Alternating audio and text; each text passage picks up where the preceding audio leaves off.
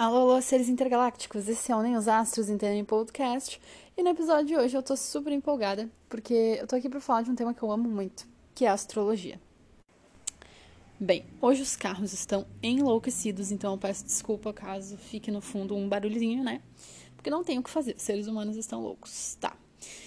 Quem me acompanha no Instagram pessoal ou ouviu o episódio anterior aqui no podcast sabe que eu já fiz alguns vídeos em GTV falando sobre astrologia, mas aquilo me estressou, porque eu tava fazendo vídeo para os outros, eu tava querendo ensinar as pessoas a lerem o próprio mapa, tudo regradinho, tudo de forma perfeita.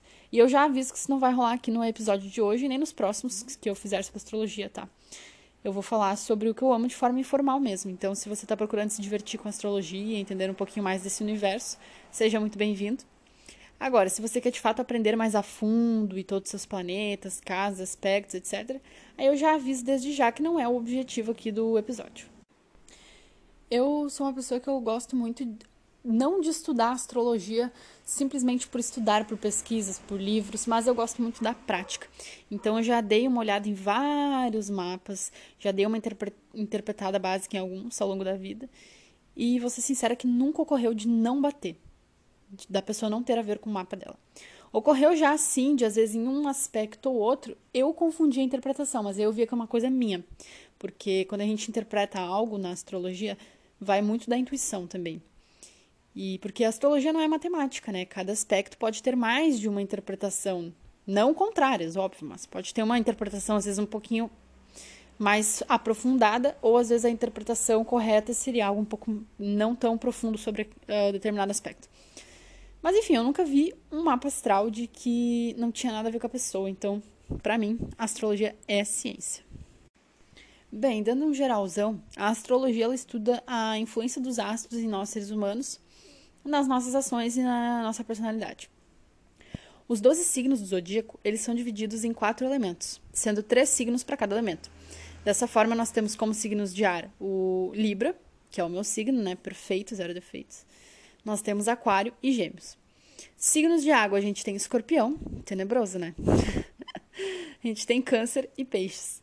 De fogo, nós temos o signo de Sagitário, o signo de Ares e o signo de Leão.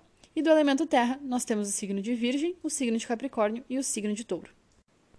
Os quatro elementos, eles têm influência sobre nós, só que a energia do elemento, ela se manifesta de três formas diferentes que aí depende de qual signo a gente está falando, porque cada elemento tem três signos e cada signo vai dispor da energia daquele elemento de alguma forma. Por exemplo, o elemento ar, ele é um elemento que tem uma energia muito pensante. O signo de Aquário, por exemplo, ele é instigado pelo pensamento místico.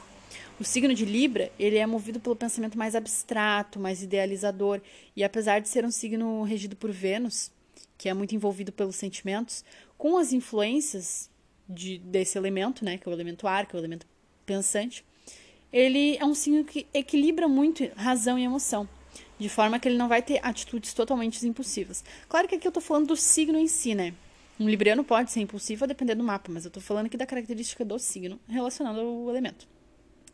Já Gêmeos, ele é um pensar mais analítico, mais racional e é, ele é muito instigado pela lógica. Já os signos do elemento fogo, eles são movidos por seus impulsos, são muito energizantes. Ares, ele é um impulso mais competitivo, ele é instigado em superar todas as barreiras que ele impõe a si ou barreiras impostas pelos outros também. Sagitário, ele já tem uma energia muito libertário vibes, né? Ele é impossível a se jogar em aventuras, em desbravar o desconhecido. O problema de Sagitário é que ele tem dificuldade em terminar aquilo que ele começa. E ele tem dificuldade também em focar e levar a sério as coisas até o fim. Já Leão, ele tem uma energia impulsiva de provar para si e para o outro do que ele é capaz. Então ele sente prazer por liderar, por ser reconhecido, por ser visto, por ser lembrado. Então ele é muito movido, ele, ele, ele tem esse impulso por sempre estar no auge. Ele gosta desse papel ativo de se sentir reconhecido e querido. Inclusive, o que as pessoas não sabem é que alguns leoninos são muito inseguros, justamente por isso, por eles não conseguirem, às vezes, uh, alcançar esse padrão que eles auto se impõem. Já os signos do elemento terra, eles são movidos pelas raízes, pelo real, pelo plantar e colher. O signo de Virgem, ele gosta de ser útil, ele tem uma facilidade de organizar ambientes e as pessoas à sua volta. Eles têm uma visão muito clara das coisas. Já Capricórnio, é um signo que gosta de ter o controle das situações. Dificilmente alguém de Capricórnio vai ser mandado, tu sempre vai ver eles mandando, porque eles têm uma postura de liderança que é natural e são muito disciplinados. Os taurinos, assim como os librianos, eles são regidos pelo planeta de Vênus, que é o planeta do amor. Então, ambos os signos que são regidos por esse planeta, eles têm influências sentimentais muito fortes. Porém, em visões diferentes.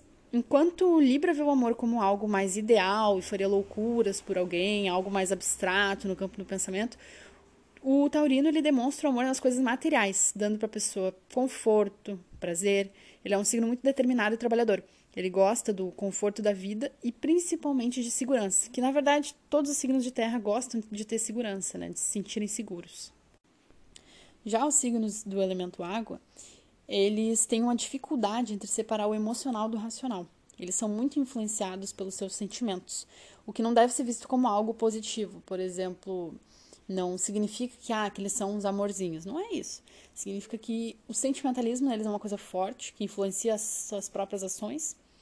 E eles, não, eles têm essa dificuldade de separar o racional do, do sentimental. Por exemplo, o signo de câncer, ele leva tudo muito para um lado pessoal porque ele envolve o sentimento em tudo. Até então, se a pessoa tem uma ação perto dele, ele vai levar aquilo para um lado sentimental. E assim como escorpião também, que também é um signo de água, é, câncer e escorpião são os signos do zodíaco que mais têm facilidade de manipular as pessoas. E falando né, em escorpião, ele, na minha visão, inclusive, é um dos mais misteriosos, misteriosos de todo o zodíaco. Então, nem eu não consegui ainda desvendar totalmente esse signo, porque não tem como. Uh, escorpião, ou a gente ama, ou a gente odeia, né? Só que, claro, essa interação também vai depender dos mapas que a gente tá, tá falando. Tô falando aqui só do, da característica do signo em si. Mas escorpião, ele tem uma intensidade muito forte, o que lhe confere muita lealdade aos amigos e aos familiares, desde que ele não se sinta traído, né? Porque se ele se sentir traído, rebaixado, esquecido, você vai conhecer o lado ruim de escorpião, que eu diria ser bem perigoso. E o signo de peixes, para encerrar então os elementos, ele é dos três o que traz o sentimentalismo, que na minha visão seria um sentimentalismo mais puro. Os piscianos, eles são quase que uma junção de água com ar. Eu acho os piscianos muito uma mistura de Libra com Aquário, mas do elemento água, obviamente. Então o sentimento ele vai mover seus pensamentos, suas ações e às vezes até a falta deles. Falta de, no caso, ações, porque é um signo que às vezes tem essa dificuldade de agir. Então acho que deu para ficar claro, né? Que os signos eles manifestam a energia dos elementos de uma forma diferente. E além dos signos, nós temos planetas e casas, nós temos no mapa também diversos outros aspectos, como trígono, quadratura, conjunção, sextil, dentre outros, que indicam se a, relação, se a relação entre os posicionamentos é conflituosa, harmônica, e é a partir daí que o mapa astral começa a mostrar indícios da nossa personalidade. Para fazer o nosso mapa astral, que é a posição do céu no momento que a gente nasceu, a gente precisa da data de nascimento, do local de nascimento, no caso a cidade, né? E o horário do nascimento. O horário, ele geralmente tem na certidão de nascimento e ele é muito importante porque é ele que nos dá o posicionamento das casas. Para isso ficar um pouco visível, eu vou explorar um pouco o meu mapa astral, tá?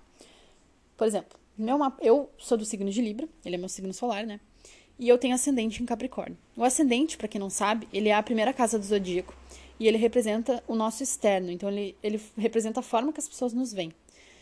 Pode bater com a nossa personalidade ou não. Enquanto o Sol é o nosso signo propriamente dito, aquele que a gente conhece e representa a nossa essência, aquele que muda de mês em mês, ele representa o que nos move. No meu caso, eu tenho uma quadratura entre o Sol e o ascendente. Quadratura, ela é uma interação conflituosa. E isso eu acho que fica muito óbvio, né? Porque o ascendente em Capricórnio, ele faz com que as pessoas à primeira vista tenham uma impressão de que eu sou uma pessoa mais séria, centrada, enquanto em essência, que aí seria então Libra, que está no meu sol, já tem um sentimentalismo muito mais forte, um sociável, uma pegada mais sociável, que vem do sol, da essência. Então, a quadratura entre o ascendente e o sol está nos mostrando isso, que tu tem uma relação conflituosa entre a pessoa que tu é e a pessoa que os outros te veem, a pessoa que tu demonstra ser. No meu mapa eu tenho fortes influências de aquário, e eu acredito que, que eu sou apaixonada por astrologia e costumo ser uma pessoa muito criativa e assim voltada para o lado místico das coisas justamente por essas influências aquarianas. Mas eu não quero que esse áudio fique tão cansativo e longo, né? Porque eu gosto de fazer episódios mais curtinhos. Então, por hoje é isso. Chega de me expor na internet. Vou falar mais do meu mapa ao longo dos, dos próximos episódios que eu fizer sobre a série. E, inclusive, eu tava pensando aqui em talvez algum dia fazer um mapa, não de forma completa, né? De forma complexa, mas pegar o mapa de algumas pessoas que escutam aqui o podcast e trazer para cá para dar uma interpretada, ver o que a pessoa achou, porque acho muito bacana ter essa troca de conhecimento. E quando a gente tem um mapa astral para discutir, fica muito, mais, muito melhor, muito mais fácil de explicar do que simplesmente vir aqui e falar, ai, planeta Vênus em Libra. Tipo, é mais legal quando tu vê isso no mapa astral. Então acho que seria uma experiência bem interessante, bem divertida. Vamos ver, né, se meu Marte em Sagitário vai me permitir eu colocar esse projeto em prática, porque Marte em Sagitário é complicado. Enfim, espero que tenham gostado do episódio de hoje e dessa nova sériezinha sobre astrologia, que eu devo dar continuidade, mas não prometo nada. Quem gostou, aproveita e dá uma compartilhada com os amigos e segue lá o podcast no Instagram também, que é Nem os Astros Entendem, porque, né, nesse início toda ajuda é bem-vinda. E não esqueça de estacionar suas naves espaciais para participarem dos meus surtos semanais, que nem os astros entendem.